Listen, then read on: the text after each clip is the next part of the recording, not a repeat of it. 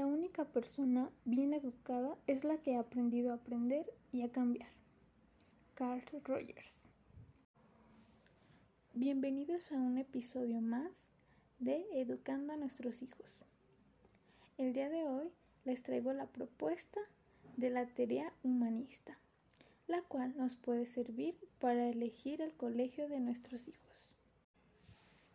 Esta teoría surge gracias al psicólogo nacido en Estados Unidos llamado Carl Rogers, quien inició este enfoque humanista al lado de Abraham Maslow. Y pues su mayor creación es el método psicoterapéutico basado en el cliente.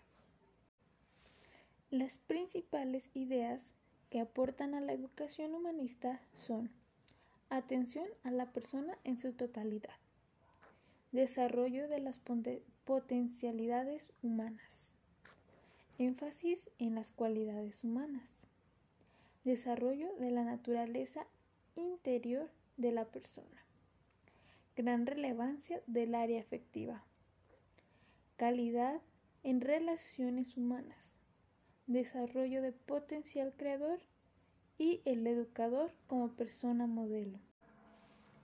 Gracias a estas ideas, Nuestros hijos van a poder crecer como mejores personas, ya que reflexionan, interiorizan y mejoran su persona. Además de que también sus relaciones sociales van a ser de calidad, con quienes los rodean, con la misma familia y pues eso se verá reflejado en su educación. Muchas gracias por acompañarnos el día de hoy. Nos vemos en el siguiente episodio.